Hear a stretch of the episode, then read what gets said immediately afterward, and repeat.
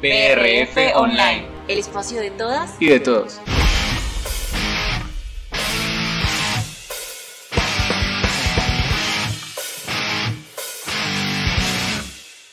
Bienvenidos BR Nautas, hoy nos sumergiremos en aguas turbias, pues discutiremos algunos puntos referente a los desafortunados sucesos que han impactado a Colombia en los últimos meses. Masacres o asesinatos colectivos. Ya lo discutiremos. Por ahora, le doy la bienvenida a Daniela y a Miguel, que nos acompañan una vez más en esta noche. Y pues vamos a iniciar con Daniela, que nos va a relatar brevemente y a grandes rasgos los eventos desgarradores que han ocurrido en lo que lleva del año. Entonces, por favor, Daniela. Buenas noches, berrenautas. eh, la información que vamos a reportar eh, se adquirió pues por parte de la Consultoría de los Derechos Humanos y el Desplazamiento, el CODES, y parte del espectador. Eh, esta información, al momento de lo corrido del año, eh, informa que han habido 46 masacres en los cuales los departamentos con más incidencias han sido Antioquia, eh, con 11 masacres. La última reportada fue una nueva masacre que fue en Venecia. Y es una información que es pues, hasta el momento eh, dicen que ha sido, solo se ha reportado que ha sido un joven de, una joven de 19 años, un niño, un muchacho de 18 años, un adolescente de 15 años y un herido de 28 años. Entre los casos también está eh, Cauca con 8 masacres, Nariño con 7 masacres, Norte de Santander con 4 masacres, Putumayo con 4 masacres, Chocó con 2 masacres, Valle de Cauca con 2 masacres, Córdoba con 2 masacres, Casanare con una masacre, Atlántico con una, Tolima con una, Magdalena con una, Arauca con una y Huila con una. Entre las más relevantes y que pues hemos escuchado en estos días fueron la de los como las más impactantes. sí como las más que han sonado y retumbado ya sean en las redes sociales las que hemos visto por noticias que fueron eh, de los cinco menores de edad que fueron asesinados a tiros de gracia en el Valle del Cauca el 11 de agosto eh, también escuchamos sobre los ocho jóvenes eh, de Nariño, que fueron el 15 de agosto. Esta zona, o sea, esta zona, pues dicen que está en disputa entre paramilitares y los disidentes de las FARC. En norte de Santander se reportaron siete personas que fueron asesinadas y una de las personas era líder de campesinos. Tras el hecho, 120 personas salieron desplazadas del municipio. Em, también en Nariño, seis hombres armados ingresaron a una finca y asesinaron a tres personas y una estaría. En Atlántico, eh, fueron tres personas que fueron citadas a un sitio específico y allí mismo los asesinaron. En Cauca, eh, asesinaron a fueron tres personas asesinadas por dos hombres que entraron a una vivienda donde se estaban reuniendo. Mm, en Cauca también, cuatro personas. Eh, fue un líder social, el hijo, la nieta y la esposa que fueron asesinados. En Nariño, nuevamente, en marzo, se reportó que cinco personas murieron eh, y tenían signos de tortura, tenían manos atadas y bolsas en la cabeza. En Tolima, tres personas fueron reportadas, dos personas y un menor de edad fueron asesinadas dentro de un vehículo. Y nuevamente, pues eh, en Antioquia y Valle del Cauca se reportaron en enero eh, mismos signos de tortura, manos atadas y bolsas en la cabeza. Esos han sido como los más impactantes. Entre, pues, eh, lo Todos los demás. masacres. Exacto. Bueno, y entonces, eh, más o menos lo que estamos viendo en los, que, en los más relevantes que nos acabas de, relatar, es un patrón de que es aproximadamente de cuatro personas, cinco personas. Sí, más o menos en lo corrido del año, las víctimas son en promedio cuatro personas, pero, o sea, los últimos que escuchamos fueron los jóvenes que eh, se reunieron, que eran varios, y pues relatan que solo fue a escoger a ver a quién asesinaban. Entre ellos, pues varias personas relataban sobre, sobre ese suceso y sobre ese momento que se originó. Era una reunión bastante inocente, bastante que fueron de los universitarios, de por sí. El de Samaniego, ¿cierto? exacto, sonó muchísimo. Samaniego, Vale. Eh, bueno. de por sí, pues, mm, yo creo que hay muchos más, o sea, yo tengo acá muchos más casos, pero en general los que más suenan y los que tienen información, porque como digo, la mayoría de la información fue tomada de, de la, del espectador y adicional de CODES, que es la Consultoría de Derechos Humanos, porque información casi no se consigue de parte de autoridades, de parte de, la gobernación, o sea, información es muy poca. Entiendo, bueno, digamos, hacía esta pregunta en, promedio, ¿cuántos eran?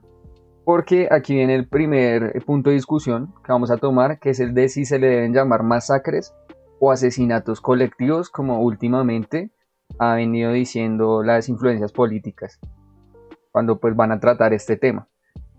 Entonces, eh, Alexander, cuéntanos qué piensas de, esto. ¿Se le deberían llamar masacres? ¿Se le deberían llamar asesinatos colectivos? Eh, bueno, antes que todo, buenas noches, Bernautas, ¿cómo están? Eh, bueno, lo que pasa es que, digamos, después de las declaraciones, después de, la, una de las más grandes masacres hechas desde la presidencia, que fue la de Samaniego, de las ocho personas, pues viene este tema de que ya varios, varios medios titulan como casi como una guerra semántica sobre cómo deberían referirse las personas respecto a estos, estos eventos. sí, a estos eventos. Entonces, pues digamos, buscando información encontramos que eh, el término masacre no es un término, o sea, su significado no es universal. Eh, primero, para el, para el, no está tipificado en el Código Penal Internacional y eh, en las instituciones del país pues está dividido entre, entre cómo es el uso de la violencia y a cuántas, cuántas víctimas mortales pues suceden en el evento. Para Indepaz, que es una de las primeras fundaciones pues promotoras de la paz en el país, es después de tres, tres personas las que se considera una masacre. Eh, mientras que para el Ministerio de Defensa, que supongo de donde toma la referencia eh, para las declaraciones del presidente, es después de cuatro o cinco personas. Entonces ahí hay como que entra la polémica de qué es una masacre, eh, aunque pues digamos, según pues el diccionario diríamos está tipificado como la violencia mortal en contra de un colectivo. Eh, personalmente creería que cada acto que involucre asesinatos de personas civiles por parte de actores armados sí constituye una masacre. Entonces ahí es donde entra la polémica entre cuántas masacres van en el país este año. Entiendo, bueno. Eh, sí, dale, Daniela. en sí podríamos decir que eh, podríamos decir que el hecho de asesinar, matar, acabar con la vida de una persona implicaría ya de por sí decir que vulnerabilizaron todo lo que son sus derechos. O sea, de por sí la palabra masacre o la palabra asesinato no debe desviar el tema en sí, que son las diferentes o los diferentes actos que han ocurrido este año. Sí, tal vez ahí hay como una especie de, de, desviación, porque ahora se centra más la atención en si se le debe decir de una forma o de otra, y tal vez se está dejando de lado el impacto, como decías, que se vulneraron los derechos, no se garantizó la protección, y terminó en estos eventos desafortunados donde llamamos eh, un número alto de personas que perdieron la vida debido a diferentes conflictos que pues por ahora no se sabe o no se conoce una razón eh, principal, digamos todavía no se puede señalar totalmente a un grupo o a un suceso, sino que son como muchas variables que están conformando este problema. Sí, o sea, son, son variables dentro de, dentro de las que entran muchos fenómenos que afectan el conflicto interno en Colombia.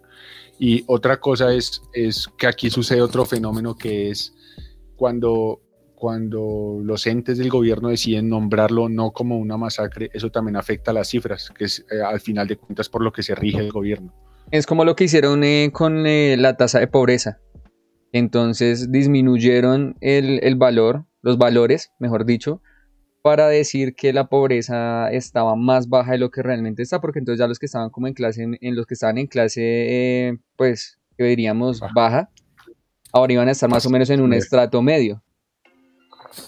Es más, esas cifras, o sea, siendo realistas, nos reportan que son 46 masacres, incluyendo eh, esta última que fue de, de Venecia, Antioquia, pero en sí vamos 181 asesinatos.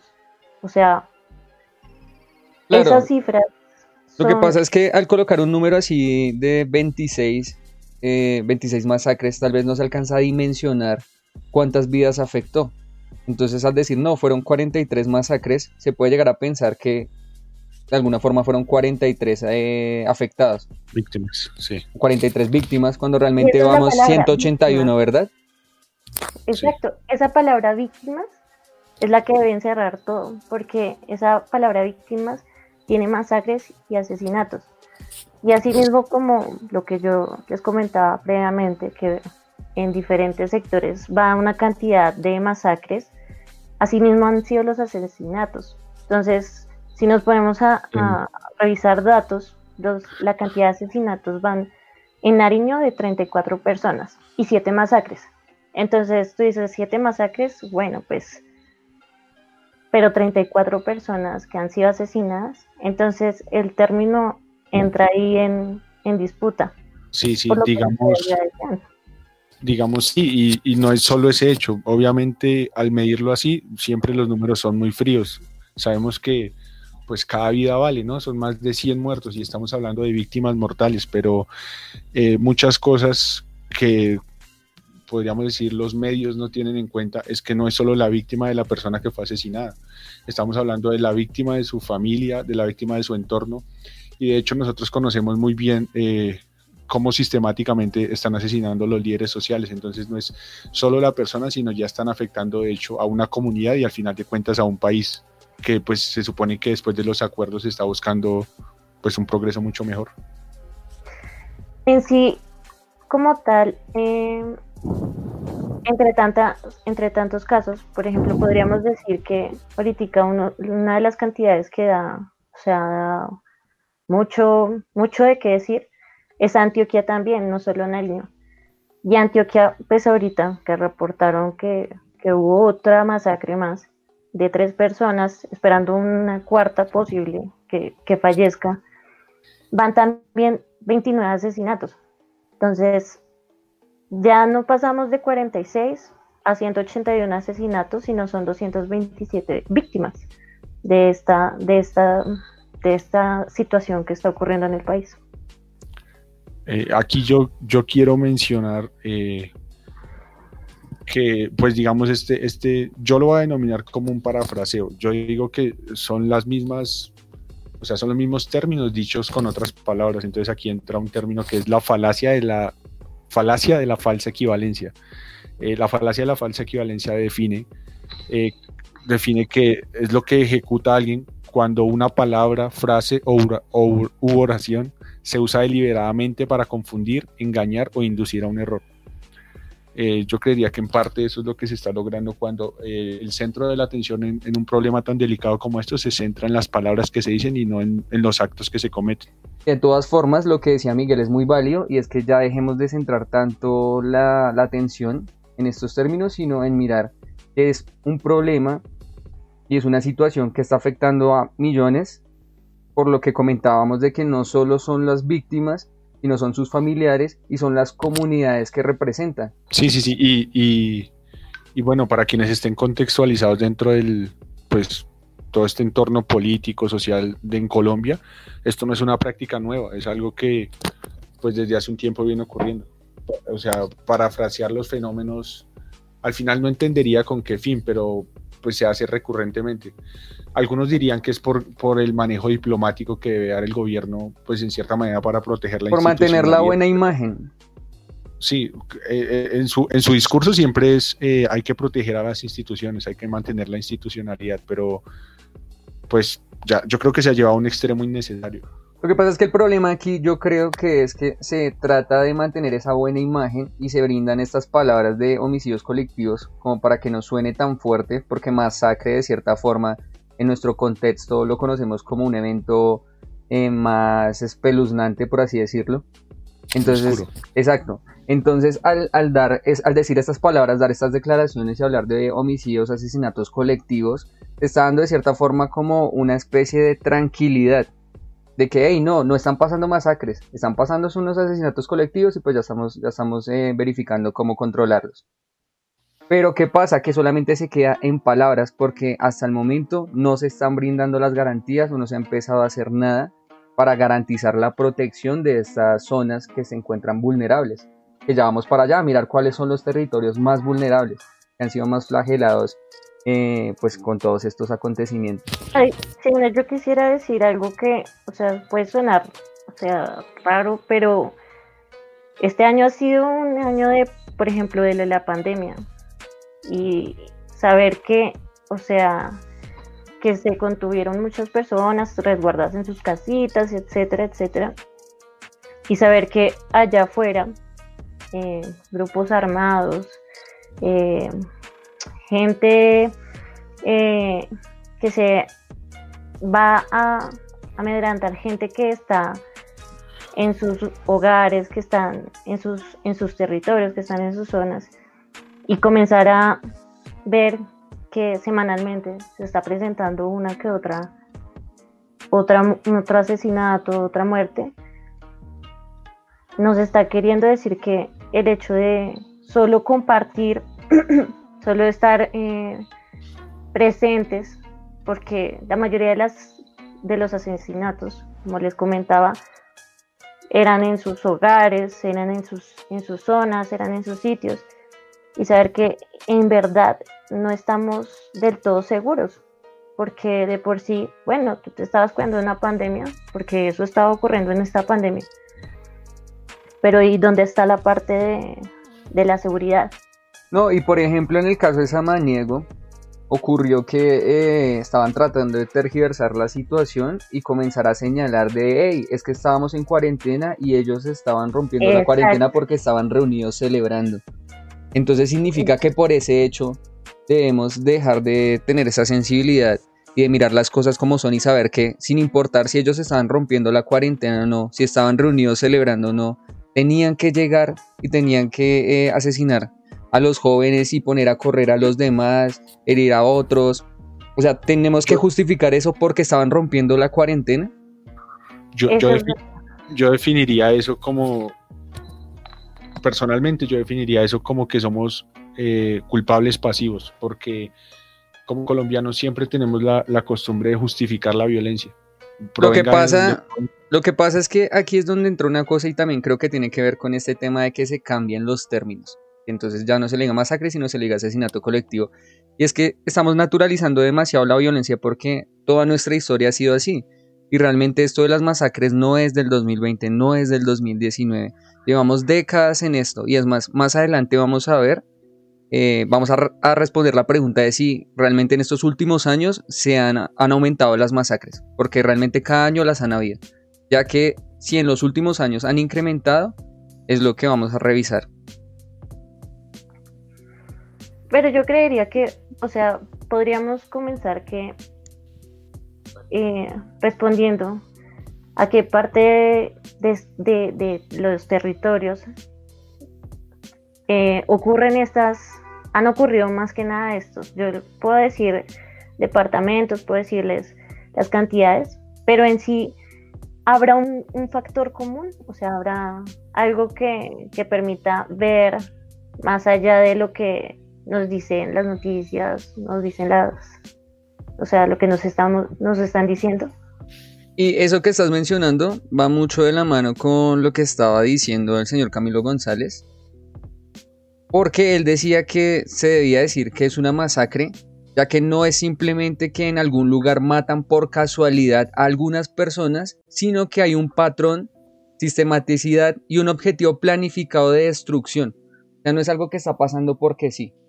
Entonces, revisando cuáles son han sido las más afectadas, las cinco más eh, afectadas por, por, este, por estos sucesos es Antioquia, en primer lugar, Cauca, Nariño, Norte de Santander y Putumayo. Y en menor medida está Chocó, Valle del Cauca y Córdoba. Y de, por sí, de por sí yo quiero ahí hacer como un paréntesis, porque aunque eh, todo esta, como digo, esta información que se obtuvo y que se ha obtenido, porque no hay una fuente puntual que uno vaya a poder verificar y confirmar, sino han sido como los abrebocas que se nos han dado. Eh, esas regiones estuvieron eh, desarrollando programas de desarrollo con enfoque territorial y están inscritas la mayoría de las familias a los planes de sustitución voluntaria de cultivos de uso ilícito. O sea, apartamos porque son zonas en las que se mueve el narcotráfico. Exacto. En la que están los grupos eh, armados ilegales y en los que, si miramos, aquí les voy a poner el mapa en pantalla, van a estar en colores las zonas eh, que tienen todas estas incidencias. Y van a ver que son las zonas prácticamente costeras y donde se da la mayor facilidad para poder exportar pues todo el tema de, de las drogas. Sí, hay algún comentario, o sea, eh, digamos que es un cúmulo de cosas, sumado a lo que ustedes mencionan, rutas de narcotráfico, eh, presencia de grupos armados, eh, también, también se suma algo que supongo que vamos a hablar en un momento, que es el abandono estatal. sí. El abandono estatal es, es, increíble como en las zonas donde pues más problemas de este carácter, porque problemas tan graves se, se, se presenten, la presencia estatal sea nula o pues escasa en muchos de, muchos de estos sitios. Lo que pasa es que en estas, en estas zonas rurales sí hay una, o sea, hay una débil presencia o como incluso decía Miguel, totalmente nula por parte del Estado. Y como decíamos, no se está brindando esas, esas garantías, esa protección, esa seguridad. Y es algo que aún no ocurre. Y mientras no ocurra, entonces va a seguir pasando los mismos eventos. Porque ya son zonas que, tras de que se les facilita el negocio que manejan, este negocio ilícito, es un lugar que no tiene muchas restricciones, que se pueden mover libremente. Pero así podríamos decir que, bueno, con todo esto de, la parte de territorios, que, creo que son más causas posibles, eh, podríamos saber de alguna forma si ha aumentado eh, esta cantidad de masacres, ya que decimos masacres acá en Colombia. Bueno, si de verdad han aumentado, entonces vamos a mirar esta, esta línea. Es información que reunió el Centro, Interna el Centro Nacional de Memoria Histórica. Entonces nos comenta que en el, 2013, en el 2013, cuando comenzaban las negociaciones de paz con las FARC y el Clan del Golfo y otras estructuras residuales de la desmovilización paramilitar, aquí hubieron 17 masacres en este año. En el 2013 hubieron 17 masacres con 82 víctimas. Ya para el 2014 disminuyó y fueron 5 masacres. En 2015 volvió a incrementar a 6 masacres. En 2016 se disminuyó a la mitad, entonces fueron 3 masacres. En 2017 volvió a incrementar a 11 masacres. En el 2018 aumentó a 29 masacres. Ya para el 2019 fueron 37 masacres, que incluso entró en un reporte de la ONU de... O sea, Colombia quedó en el ranking de los países con mayor masacres registradas en un año. Y para lo que llevamos del 2020 al 22 de agosto eran 43 masacres, es decir, que ya otra vez estamos como uno de los países que más masacres presentan al año. Así que sí, la respuesta es sí, han venido incrementando las, las masacres otro récord muy triste, muy lamentable que, o sea, que muestra que realmente se está agudizando la violencia en el país es que mm, para este año Colombia está catalogada como el país número uno donde líderes medioambientales, defensores del medio ambiente son asesinados. Eh, top número uno a nivel mundial. De hecho, sí ha habido mucha polémica porque eh, todo lo que es la ONU han estado eh, mirando este caso de que en Colombia se presentan estos asesinatos de los líderes sociales, de los líderes ambientales y demás. Y realmente no hay una medida que haya detenido esto. Cada vez aparecen y siguen apareciendo y siguen apareciendo. Y es lo que decíamos antes, parece, parece que hubiera como una especie de sistematización. Y ahí es donde entraría otro término que sería como el genocidio. Porque ya el genocidio viene a hablar de que se está eliminando a cierto grupo, a cierto colectivo, porque pertenece ya sea a una raza, a una religión o a un movimiento político. En el caso de los, de los líderes sociales, para mí ya aplicaría como genocidio. Aunque es un término bastante fuerte, ¿no? O sea, el que lo escucha dirá, uy, pero si estamos ya hablando de estos casos puntuales, de estas eh, cantidades, de estos datos. No estamos en ello, estamos al borde. Exacto, entonces ya uno podría decir que genocidio es una palabra fuerte, pero que podría ser muy acertada lo que está ocurriendo. Claro, porque, por ejemplo, para el 2018, el alto comisionado de las Naciones Unidas por los Derechos Humanos, eh, en este informe indicaba que las masacres habían aumentado en un 164% respecto al 2017, que habían ocurrido 11 eh, masacres. Entonces, la mayoría de estas matanzas ocurrieron en Antioquia, Cauca, Norte de Santander y Caquetá. Y en los tres primeros de esos departamentos se observó también una mayor incidencia de asesinatos de personas defensoras de los derechos humanos. En total fueron 110 asesinados. 110. Entonces, me parece que es más que aplicable el término genocidio. Es más, hay un caso en Nariño que fueron de tres personas indígenas y la Defensoría había advertido sobre el riesgo que enfrentaba la comunidad, la comunidad agua. Y también ocurrió lo mismo en otros sitios que... En Chocó, por ejemplo, de la, de, la, de la comunidad en Vera, también si no estoy mal hubieron cinco, cinco asesinados. Sí, pero como tal, hasta esos reportes los, los tienen que presentar eh, la CODES, porque por si reporte como tal de una autoridad, es muy difícil de conseguirlo. Entonces, es, esas, esas informaciones que son como, eh, como migajas, no te explican todo, no te lo dicen todo, pero así mismo como, como estamos diciendo que masacres eh, contra asesinatos, que en teoría pues podemos decir que es similar, mm, todo esto ha sucedió por, no sé, puede ser una falta de, de presencia, por decirlo así. Porque Dime. Disculpa. Eh, es que objetivamente yo creo que cada posición política a la que pertenezca X o Y persona es respetable desde que esa posición pues le aporte a la sociedad, o sea, aporte con ideas para el respeto, para el progreso, bueno, todo este discurso. En fin, y se supone que esa es la gracia de la democracia.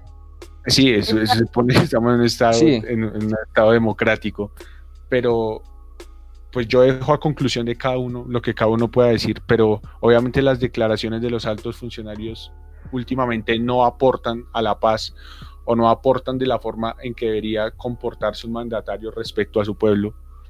Eh, pues tengo aquí dos declaraciones y pues las voy a leer textualmente y ya pues cada uno dirá qué opina sobre ellos si creen que es un enfoque correcto que desde, desde posiciones gubernamentales se le esté dando al manejo de, de algo tan grave como las masacres. Eh, primero, el, el, actual ministro de Defensa, Carlos Holmes Trujillo, que hasta antes de esto eh, fue precandidato presidencial y también fue canciller, eh, dijo hace un par de días, el 25, dijo que no hay que hacer propaganda o no hay que hacer politiquería, con no hay que hacer politiquería con las muertes. Eh, pues obviamente él la está haciendo por, o sea, personalmente consideraría que la está haciendo porque está haciendo una declaración sobre las masacres atacando a la oposición. Y segundo, eh, un cargo todavía más delicado que es el alto, Miguel Ceballos es el nombre de él, es el, alto, el actual alto comisionado para la paz. Mm, dijo que dijo que pues digamos que este fenómeno no, o sea, que no podemos llamar masacre a la guerra entre bandas delincuenciales. Entonces, por ejemplo, esta última declaración, que es lo único que hace, eh, afecta todavía más eh, la escasa cultura política que tenemos y lo que hace es tergiversar y poner estereotipos sobre las personas que terminan siendo víctimas de las masacres que estamos viendo. Era lo que decíamos de naturalizar, que entonces dice, ay, pero ¿por qué, ¿por qué se sienten tan mal si finalmente son bandas que se están enfrentando y obviamente van a haber bajas? Lo está poniendo todo en un global que no es real. Porque si venimos a hablar, por ejemplo, no obviamente sacando a colación lo de, eh, lo de Samaniego, eh, todos eran universitarios. En ningún momento hubo un enfrentamiento porque fue una masacre. Los abordaron, los atacaron, los asesinaron, los sacaron corriendo. ¿En qué momento hubo un enfrentamiento entre bandas ahí? Exacto. Y en este afán, en este afán que siempre tiene quien está al mando del gobierno cuando ocurre algo tan grave, eh, voy a volver a mencionar, entran en otra falacia, se llama la falacia de la generalización apresurada. Pues su, propia, su propio término lo describe. Entonces es cuando se entra a decir cualquier cosa porque sí, cuando, cuando no hay una evidencia suficiente para respaldarla. Es como ciertos sectores dicen, ah, eh, si se murieron es por algo, ¿sí? Es esta cosa de, si les pasó es porque... Es porque algo estaba pasando, sí, siempre cuestionar a las víctimas es más, también se puede resaltar que los principales, o sea, de las principales masacres que han ocurrido fueron entre líderes sociales, jóvenes, campesinos, sindicalistas e indígenas. Así como yo decía ahorita, han habido muchísimos casos en los cuales eh, se ha informado, eh, se ha advertido de que han ocurrido eh, asesinatos que se pueden repetir, se ha informado, y no hay presencia. Entonces, a estas personas que les quedan, nada más que esperar, esperar a que ocurra y, y ya. Por ejemplo, en Putumayo fueron tres personas en abril. Y como tal, estas personas habían advertido porque previamente, en marzo, habían ya asesinado a tres personas, una mujer y dos niños y previamente se habían advertido de que habían grupos armados. De ahí fue cuando ya ocurrieron las otras tres muertes y de ahí, como a la semana siguiente, eh, ocurrieron otras tres muertes, eh, pero de las cuales todavía no hay detalles como concisos. Entonces, ¿de qué sirve que uno levante la voz, uno informe, uno diga, uno vaya a, la, a la parte de que te puede resguardar si no hay nada de resguardo. No, y mira, son, son muchos los casos en los que tú vas a documentar el asesinato de un líder social y él mucho, mucho tiempo antes había pedido pues ayuda a la, específicamente creo que solicitan protección a la Unidad Nacional de Protección y pues nunca, esa protección nunca llega. Es que es lo que indicábamos, yo creo que en ese momento no podemos llegar a una conclusión de por qué las masacres han ido aumentando, porque son muchos factores y realmente no conocemos de dónde parte o cuáles son las raíces de estos conflictos. Pero sí quedamos con una reflexión. Creo que nos vamos con esa reflexión de que el Estado no está brindando las garantías que debería.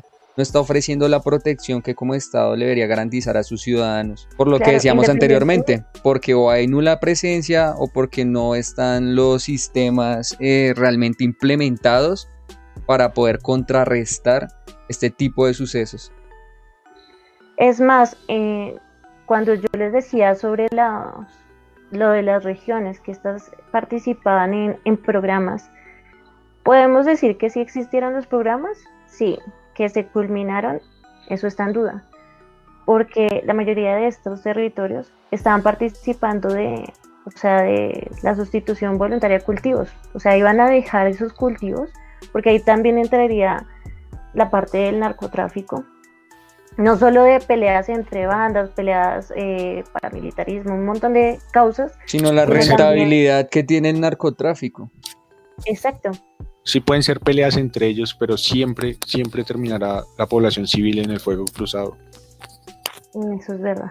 Claro, lo que pasa es que entre enfrentamientos también se puede tomar en que un grupo por mandar un mensaje a otro, entonces hace pagar a los civiles.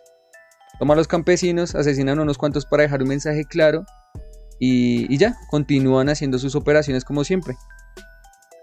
En los mensajes de temor, de miedo que ocurren. Adicionalmente que como parte de voluntarios, parte de, gente que quiere un cambio, yo digo que ese mundo, que será otro tema, pero es muy complicado del cual recuperarse. Adicional que eh, uno tenga garantías de que yo abandono el mundo del narcotráfico y, ver qué puedo hacer más adelante con mi vida, con mi familia y tener algo, eh, algo estable, ha de ser, o sea, eso debe velarlo el gobierno.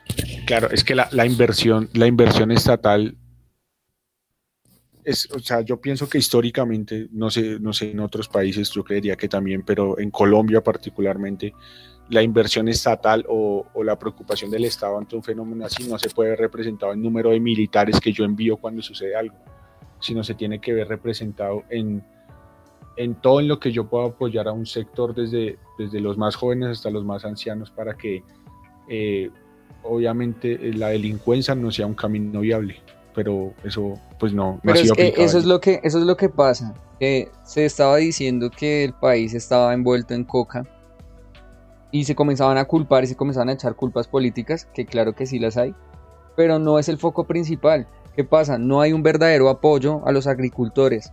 ¿Qué ocurre cuando sale más rentable vender un kilo de cocaína, un kilo de marihuana, a un kilo de naranjas? ¿Qué ocurrió ahorita durante lo de la, lo de la pandemia? Por ejemplo, las denuncias que hubieron en Corabastos, de que los vendedores, los comerciantes, sí estaban cobrando unos precios enormes por unos productos y realmente al campesino, que, quien, es el que lo cultiva, el que después lo extrae, lo exporta, le estaban pagando un valor realmente miserable. Entonces, ¿qué hacen estos campesinos si de repente llegan grupos ilícitos y les ofrecen darles una cantidad de dinero y una buena paga mensual a cambio de que entonces lo comiencen a cultivar y entreguen sus tierras para ello? no hay, no hay mucho que pensar. de por sí, eso es una garantía. Tristemente, eso sí es una garantía. No debería ser el hecho, pero sí ocurre. Y adicional que, o sea, una persona que ha estado en el campo, ha trabajado la tierra durante toda su vida, es lo único que sabe hacer. Y si ese bienestar, esa parte de, de, que todo, todo el recurso que necesite esa persona lo obtenga, si alguien más viene y se lo entrega, va a ser muy fácil acceder a ella. ¿En qué estamos pecando? Podemos pecar en muchas cosas, pero no, no hay que eh, desviarnos de que hay veces también podemos estar tomando malas decisiones. Porque, por ejemplo, a partir de que, no sé, un campesino haya accedido debe atenerse también a las consecuencias. Porque pueden ser muy graves, o sea, tratar con estos grupos es muy grave. Y sin decir que si ya la fuerza militar, la fuerza del Estado pueda entrar directamente a esos terrenos, es mucho más complicado.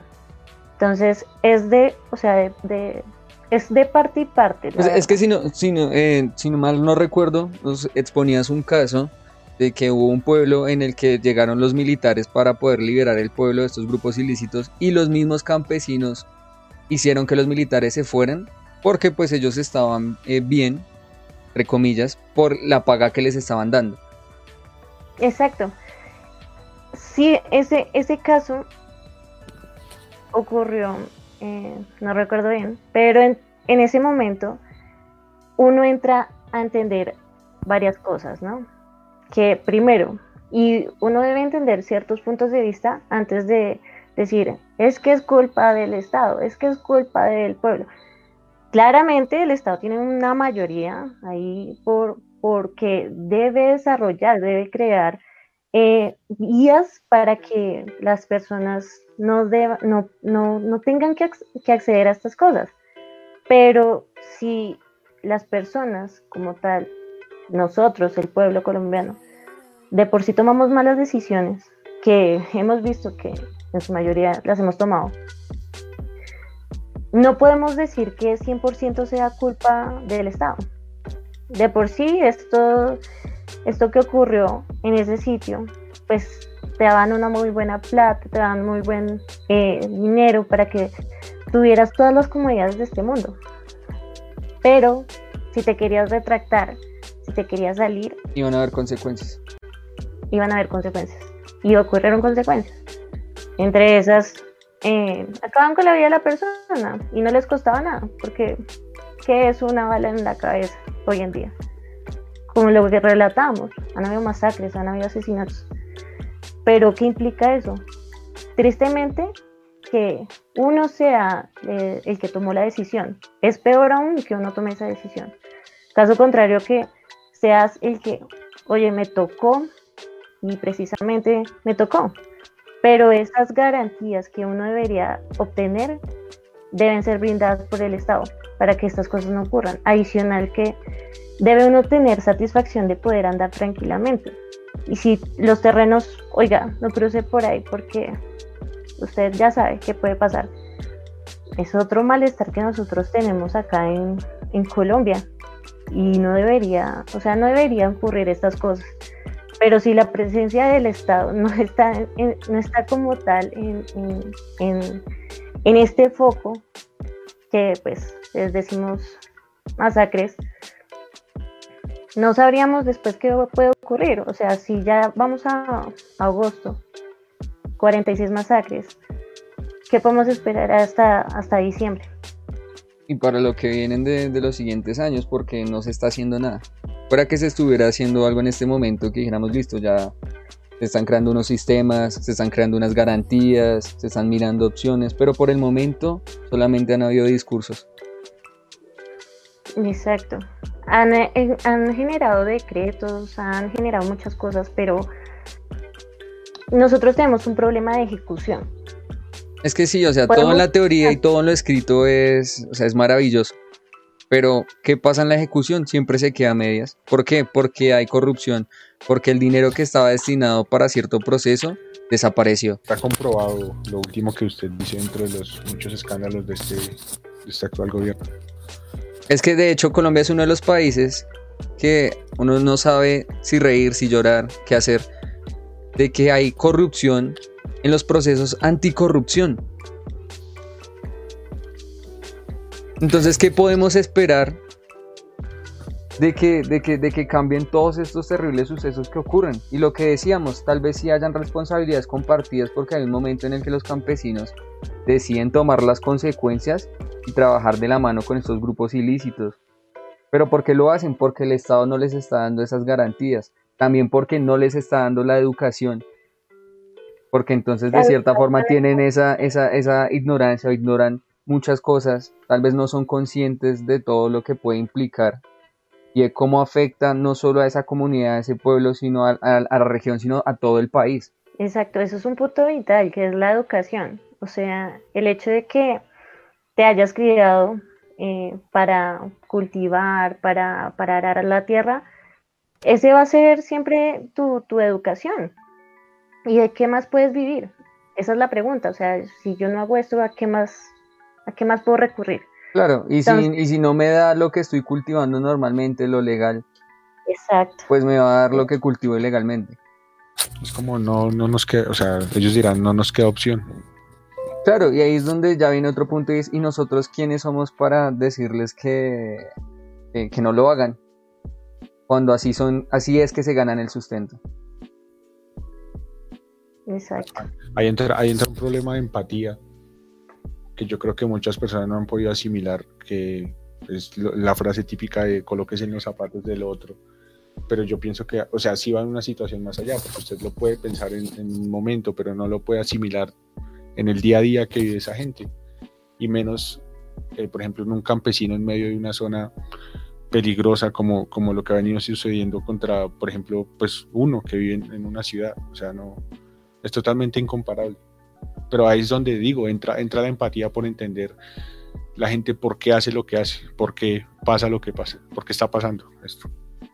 No, y de hecho ahí me quedo con una frase que una vez me dijo un profesor, y es que nosotros pensamos que todos viven como nosotros vivimos. Entonces, como lo, como, como lo decía muy bien Alexander, claro, nosotros aquí en la ciudad no vemos los efectos y realmente no podemos posicionarnos o podemos imaginar qué es estar en esa situación, qué es estar en el campo, sentirse desprotegido y que la garantía, la protección viene de los grupos ilegales. Totalmente de acuerdo. A tema, a tema de, mi, de mi conclusión, yo digo que eh, lo que decía anteriormente, o sea, enviar militares después de una masacre, hablar con el alcalde, hablar con el gobernador después de un atentado, eh, son paños de agua tibia. Entonces, mientras no haya una política seria, mientras un acuerdo de paz después de ser firmado no sea realmente ejecutado para las personas que lo necesitan, tristemente las cosas no pueden cambiar en, Colombia. Estoy totalmente de acuerdo con esa conclusión. cultura. El dilema es que puede que nosotros tengamos todas las políticas, por ejemplo, se, hubo lo de la anticorrupción y, y perdió. Entonces, es poquito también de sentido común, o sea, las herramientas están, sí. Que no se han ejecutado como tal, exacto. Pero lo que una vez una persona me dijo, si tú no exiges, entonces, ¿qué estás, qué estás haciendo acá? Pero aquí ocurre, aquí ocurre otro, otro, otro tema y es que cuando se exige, entonces automáticamente eh, se es de izquierda, automáticamente se es guerrillero.